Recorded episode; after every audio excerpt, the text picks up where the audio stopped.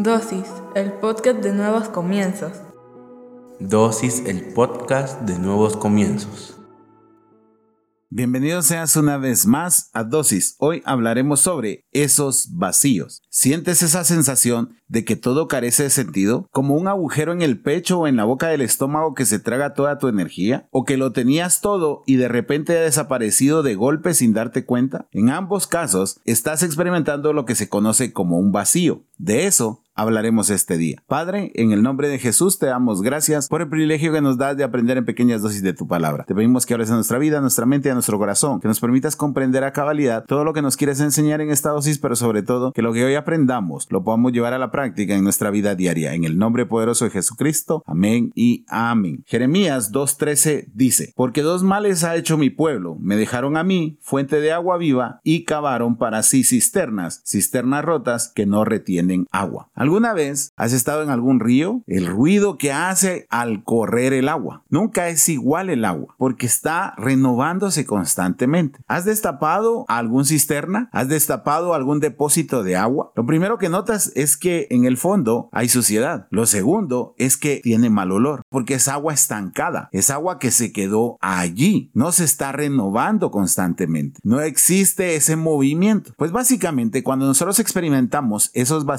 eso es lo que está sucediendo en nuestras vidas. A causa de las dudas no resueltas, los conflictos internos, los sentimientos de culpa, los sentimientos de soledad o de no comprender lo que está pasando. La palabra de Dios obviamente habla sobre estos vacíos y nos dice cómo resolverlos, cómo irlos llenando. El problema es que hemos intentado llenarlos sin antes detenernos a pensar qué los ha provocado, sin antes examinarnos. Creo que una de las cosas que menos se habla en la iglesia es examinarnos a nosotros mismos a profundidad, porque muchas veces reducimos el examinarnos a nosotros mismos como pecado. ¿Cuál es el pecado que estás cometiendo? Y los vacíos vienen a causa de situaciones que han invadido nuestras vidas. Te pongo un ejemplo conmigo. Un vacío que yo tenía era el amor de un padre, que yo no tuve la culpa, sino que mi padre decidió abandonarme. Puede que contigo pudo haber sido una ruptura amorosa. Pusiste todo tu amor, toda tu energía, toda tu fuerza en esa pareja y te traicionó y eso provocó en ti un vacío otro pudo haber sido un despido de la noche a la mañana de la empresa en la que has trabajado toda tu vida y te sientes vacío totalmente por dentro. O porque empezaron a caer un montón de malas noticias a tu vida y va siendo una bola de nieve en. Y obviamente, por muy religioso, por muy cristiano, por muy sabio que seas de la Biblia, eso te va a afectar porque no vas a comprender o no vas a tener la velocidad para digerir todo eso. Y llegará el momento en el que te vas a quedar sin explicaciones. Llegará el momento en el que tu vida va a ser una gran duda, que va a ser difícil de resolverlas sin la ayuda de alguien. Esos vacíos van haciendo que nos quedemos estáticos, van haciendo que no nos renovemos, que luchemos con levantarnos al día siguiente, que nos sentemos a pensar que solo a nosotros nos pasa esa situación. Eso es lo que genera. Por eso escogí este pasaje de la escritura, porque hablaba que hemos cambiado a Dios, hemos cambiado esa fuerza motora que nos permite a nosotros tener ríos de agua viva en nuestro interior. No quiere decir que si tú buscas a Dios no vas a tener problemas. No quiere decir que si tú buscas a Dios no te va a traicionar la persona a la cual tú amas. No quiere decir que si tú buscas a Dios no vas a perder tu trabajo. Va a suceder también. Lo que va a pasar es que tú vas a tener dentro de ti al Espíritu Santo quien va a ir renovando tus pensamientos, que te va a ir dando la solución a cada problema. Y esos vacíos nunca se van a estacionar en tu vida. Eso es lo que sucede. Ahora, ¿cómo llegamos ahí? Esa es la gran pregunta, porque sucede que lo sabemos, los cristianos hemos leído la palabra y nos hemos dado cuenta de que efectivamente en algún punto nos desconectamos de Dios, si vale así decirlo. Y entonces cambiamos al Señor, cambiamos lo bueno, lo nuevo, lo renovado por algo que se quedó estático. Lo hicimos por diferentes circunstancias y diferentes motivos. Ahora, ya tenemos el diagnóstico. Ahora, ¿cómo regresamos ahí? Esa es la parte aún más complicada. Y no es para desanimarte. Todo lo contrario, esta dosis es para animarte a llenar esos vacíos. Mira esto, Eclesiastés 1 del 12 al 15 dice, yo, el predicador, fui rey de Israel y reiné en la ciudad de Jerusalén. Toda mi sabiduría la dediqué a tratar de entender lo que se hace en este mundo. Esta es la tarea que Dios nos dejó y es una tarea muy pesada. Pude darme cuenta que no tiene sentido nada de lo que se hace en este mundo. Todo es como querer atrapar el viento, como dice el dicho, nadie puede enderezar lo torcido ni contar lo que no tiene. Todo es como querer atrapar el viento. ¿Alguna vez lo has intentado? Recuerdo que de niño a mí me encantaba cuando había niebla tratar de atrapar la niebla y no se puede. Tú no puedes meter en un frasco el viento. Los vacíos vienen a nuestras vidas a causa de que queremos explicarnos todo, a causa de que queremos la solución de todo, a causa de que necesitamos que alguien nos diga por qué sucedió determinada cosa. Sabes, a lo largo de mi vida he aprendido que el detenerme a pedir explicaciones muchas veces lo único que hace es frenar hacia donde yo deseo ir. A veces ponemos el freno de mano en nuestras vidas y no nos damos cuenta. Y simple y llanamente lo único que logramos, como te digo, es apagarnos totalmente. Luego damos paso a situaciones que no deben de haber en nuestras vidas, como el conformismo, la soledad, la tristeza, el llanto, la angustia, la depresión. Yo no estoy diciendo que no llores, yo no estoy diciendo que no te vas a sentir triste, pero que sea un momento, que no sea todo el tiempo. Los vacíos nos abrían a pensamientos destructivos, a sentimientos que solo nos están corcomiendo. Por eso te decía, al final de todo, tú lo que debes de comprender es que el querer entender absolutamente todo lo que te ha sucedido o ha sucedido a tus amigos,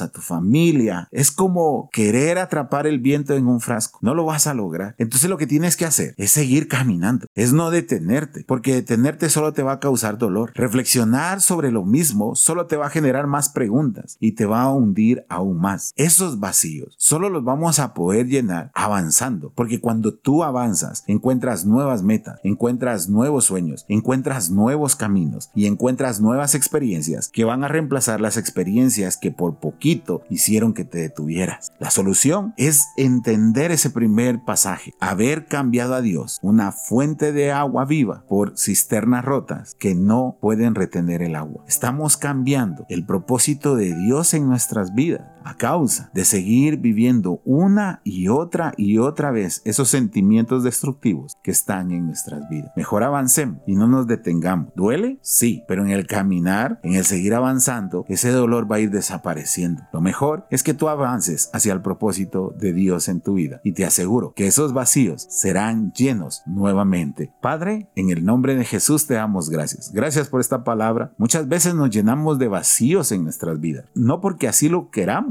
sino porque las situaciones que nos rodean, la vida que nos ha tocado vivir, nos llevan a esas situaciones, a esos momentos. Pero hoy te pedimos, en ese instante en el que nos empezamos a llenar de esos sentimientos destructivos, tú nos guíes, tú nos des la fuerza para continuar, para saber que adelante existe, Señor, algo mejor, una situación totalmente diferente a la que hoy podemos estar viviendo. Te lo pedimos en el nombre poderoso de Jesucristo. Amén y amén.